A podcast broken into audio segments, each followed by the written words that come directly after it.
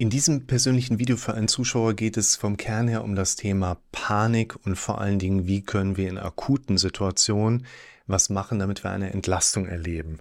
Der Zuschauer, den ich auch schon persönlich kenne, hatte sich da gemeldet und schreibt Folgendes. Ich habe ein riesengroßes Problem, dass ich ja Hypochonder bin und eine Angststörung habe, weißt du ja, im Moment schränkt es mich aber so sehr ein, dass in mein Leben einfach keinen richtigen Spaß mehr macht, da ich ständig Angst habe. Ich habe ganz akute körperliche Symptome, Herzstolpern und eine ziemlich komische Atemnot, dass ich das Gefühl habe zu ersticken. Dazu kommt dann auch noch Schwindel. Ärztlich bin ich gecheckt. Dieses Jahr schon fünf große Blutbilder, Leber, Schilddrüse, Niere, Lipase, Herzwerte, zehn EKGs, Termin Kardiologen, Belastungs-EKG, Herz, Ultraschall, HNO, Arzt, der alle meine Lymphknoten gecheckt hat und ganz viele Gespräche mit dem Hausarzt. Alles war immer top. Hört sich erstmal ganz komisch an, oder? Was man hier schon mal sagen kann, ist, die ärztliche Diagnostik ist ja immer ein wichtiger Punkt, wenn wir uns hier in unsere Gespräche hineinbegeben möchten, einfach um die Erlaubnis zu haben, freie Bahn zu haben, wir kümmern uns ab sofort um deine mentale Ebene. Und das finde ich hier auch ganz wichtig, dass wir eben wissen, ja, es wurde viel diagnostiziert. Hier macht es auch Sinn, vielleicht nochmal zu überlegen, macht das in der Menge tatsächlich auch Sinn. Das hört sich hier eben danach an, dass keine, klar, ne, wir wissen es ja auch ungefähr, Krankheit diagnostiziert werden konnte, aber immer in sporadischen Abständen sehr starke Symptome haben vorliegen müssen, sonst würden nicht zehn EKGs gemacht werden, sonst würden nicht fünf Blutbilder gemacht werden.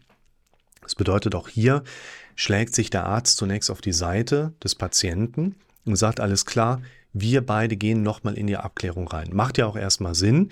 Was wir hier aber auch nochmal sehen, ist, unser Gehirn wird im Automatikmodus weiterhin die Dinge immer wieder im, quasi in den Momenten, wo es sich selber nicht so stark beschäftigt hat, immer wieder nach vorne bringen, die Relevanz sind. Und Relevanz entsteht aus Quantität und emotionaler Bewertung. Das heißt, ganz wichtiger Punkt für alle, ne, das allerwichtigste Video ist unten verlinkt, das schaut ihr euch in Ruhe an. Das allerwichtigste Video, warum Aufschreiben so wichtig ist und wie ihr anfangen könnt, anders mit euren Ängsten umzugehen. Das sind immer so die drei wichtigsten Einstiegsmodelle, die ihr euch immer wieder anschauen müsst, wenn ihr euch mit der Materie anfangt zu beschäftigen oder als Reminder nochmal hochzuholen. Und hier gilt, scheinbar haben die Arzttermine für eine kurzfristige Ruhe hier oben gesorgt, aber der Kopf hat sich im Automatikmodus dann immer und immer und immer wieder schrittweise, manchmal vielleicht schneller, manchmal langsamer, in die Richtung der Symptomatik extremisiert. Und das ist wieder ein ganz wichtiger Punkt für uns. Wir alle suchen nach der Heilung, dass wir irgendwas machen und werden unsere Beschwerden los.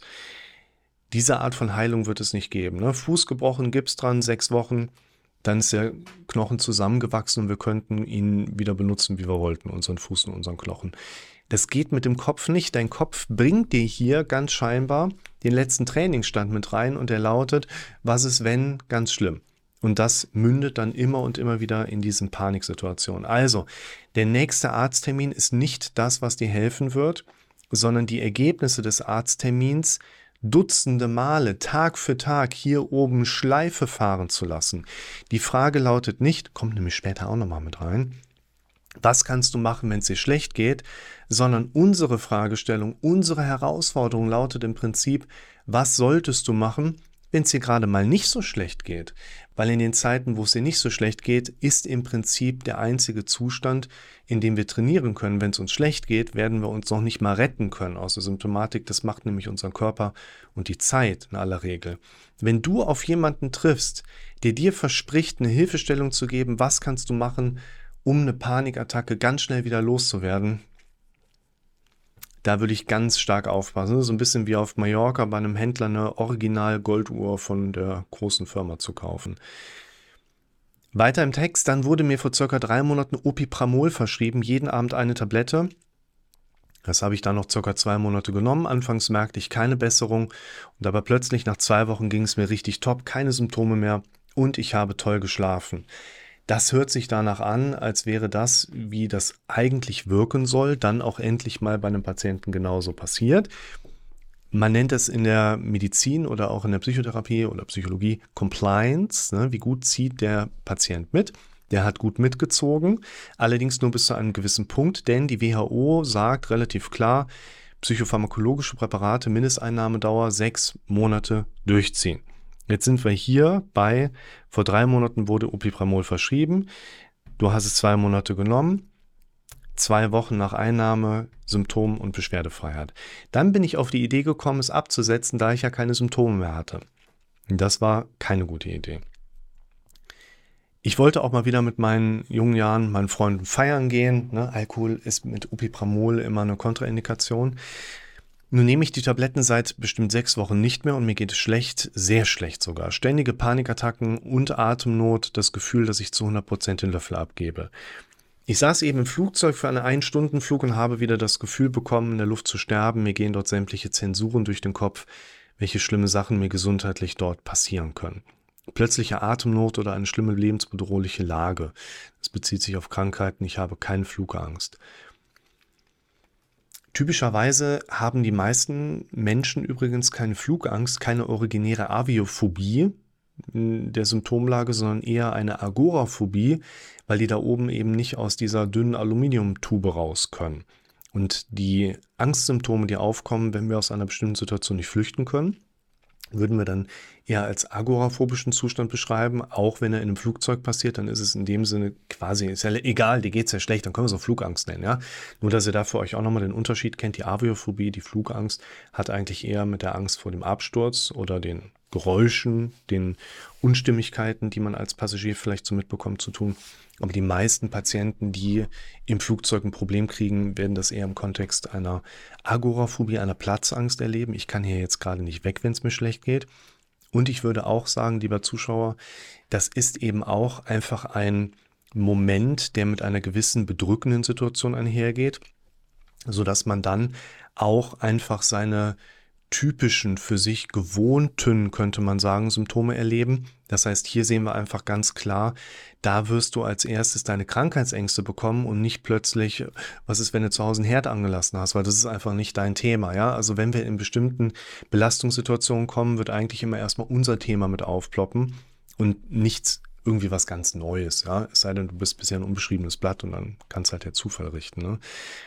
Ich würde so gerne mehr reisen, aber ich traue es mich nicht mehr mit den ganzen Symptomen. Es ist einfach furchtbar. Ich kann auch nicht glauben, dass ich gesund bin, zu keinem Prozent. Wichtig. Der Zuschauer hat das ja hier jetzt schon am Start. Ne? Du hast ja schon das allerwichtigste Video. Bitte schau dir auch an. Es wird in der E-Mail verlinkt, es wird unten in der Beschreibung verlinkt, warum Aufschreiben so wichtig ist und wie du anfangen kannst, anders mit deinen Angstsymptomen und Gedanken umzugehen. Und ein weiteres ganz wichtiges Video, und da mache ich direkt schon mal hier die wichtige Notiz mit da rein wäre auch hier nochmal, es fällt mir schwer zu akzeptieren, dass meine Symptome normal sein sollen. Auch hier nochmal ganz, ganz wichtiger zentraler Hintergrund, dass die meisten Dinge, die wir als Glaubensmuster erleben, vor allen Dingen aufgrund der Häufigkeit reinkicken und nicht, weil sie richtig sind. Wenn du zum Arzt gehst, dann erlebst du in der Regel wenn er sagt, du bist gesund, eine starke Entlastung. Aber irgendwann reicht das nicht mehr. Das sehen wir ja ganz häufig in diesen Beispielen hier. Und deshalb ist ein wichtiger Punkt, dass das ganze Spiel über Quantitäten gespielt wird und wo ich jetzt schon einschätzen kann, wir hören halt auf, in unserer Situation zu arbeiten, wenn es uns nicht mehr so schlecht geht. Und wenn wir Medikament nehmen, dann geht es uns nicht mehr so schlecht und wir verfallen ganz schnell wieder in unser ursprüngliche ja, Leben, in unser ursprüngliches Leben, in unsere ursprünglichen Gewohnheiten rein. Und in den meisten Situationen sehen wir einfach, die Art und Weise, wie jemand sein Leben lebt, öffnet den Symptomen eben entsprechend auch Tür und Tor. Das heißt, ihr müsst anfangen, euer Leben zu verändern. Ja, so einen anderen Job suchen, einen anderen Partner oder andere Kinder oder was soll ich denn machen?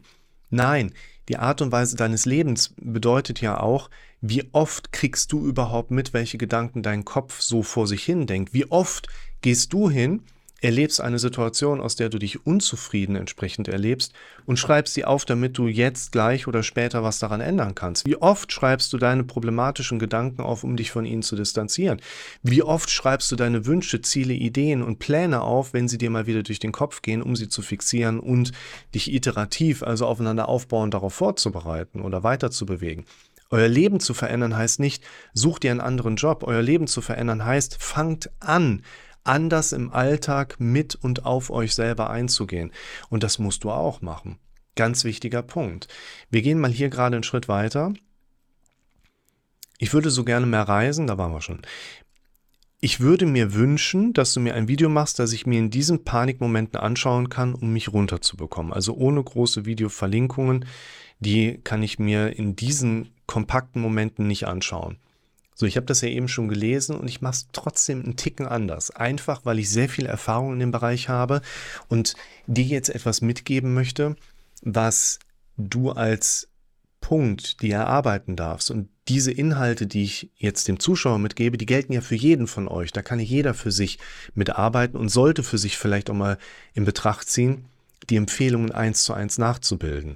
Zum einen ist gerade nochmal wichtig, das habe ich nämlich dem Zuschauer auch im Vorfeld noch mit zur Verfügung gestellt, dass wir uns nochmal über das Thema, Thema Atemnot kümmern. Das, was der Zuschauer hier beschreibt, geht typischerweise eben auch mit den Symptomen einher, die wir im Kontext von Panik und Unruhe erleben. Und dafür schaut ihr euch auch mal bitte noch das Video an. Können Panikattacken bleibende Schäden verursachen? Da beschreibe ich den Zusammenhang zwischen Physiologie und dem Erleben, aber vor allen Dingen auch, warum es nicht nur zu Panikattacken kommt, sondern zum Beispiel auch in einem milderen Rahmen zu Schwindel, Benommenheit und diffusen Symptomen.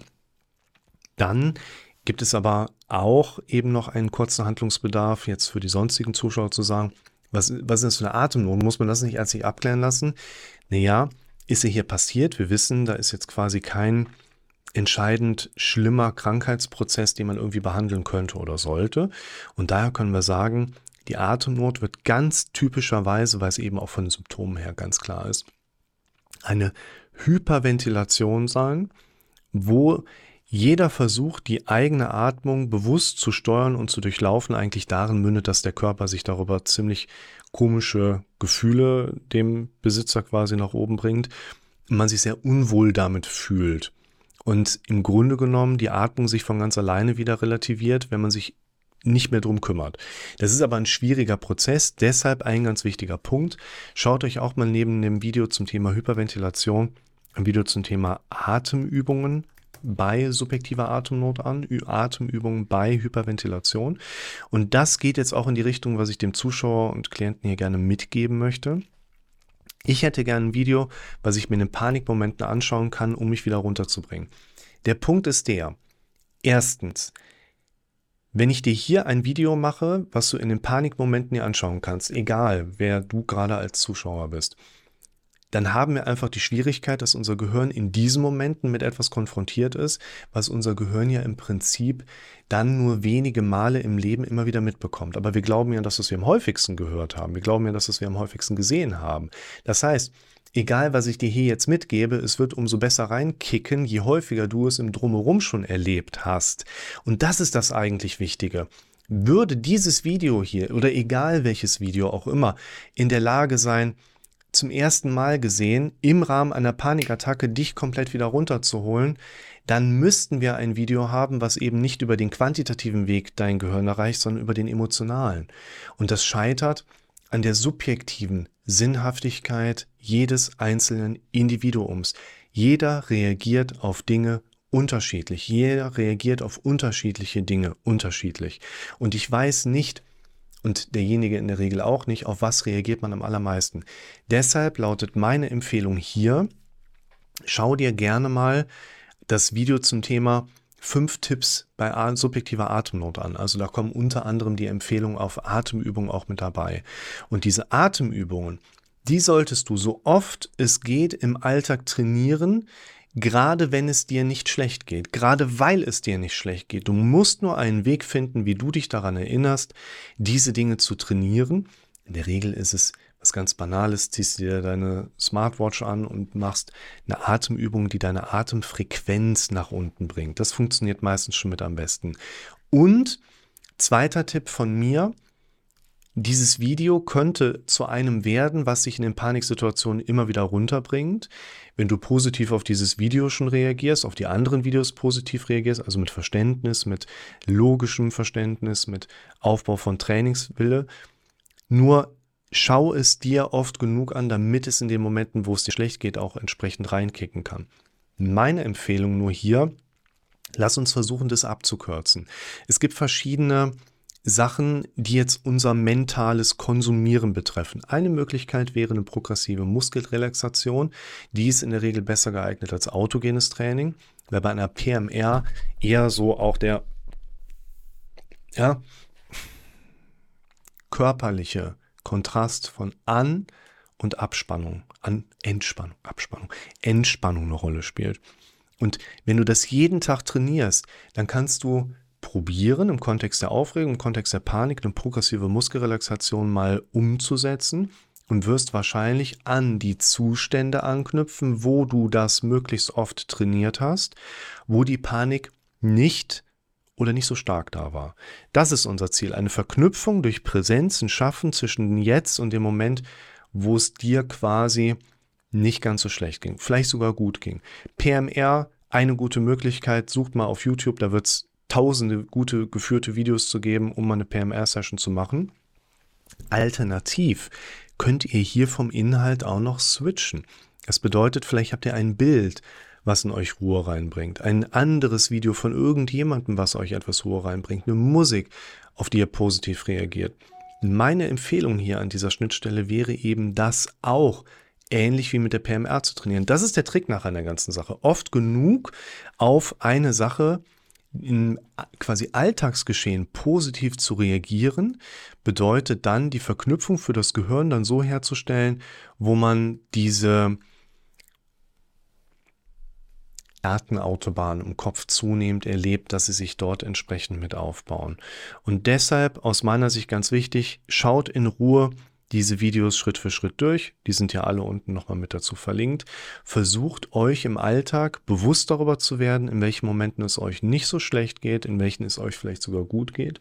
Versucht diese Umweltsituation mal für euch entweder zu nutzen, eine entsprechende Verbindung zu erschaffen über eine PMR, über ein bestimmtes ein Foto, eine Musik, eine Sprachmemo. Du kannst dir eine Sprachmemo aufnehmen in den Momenten, wo es dir gut geht.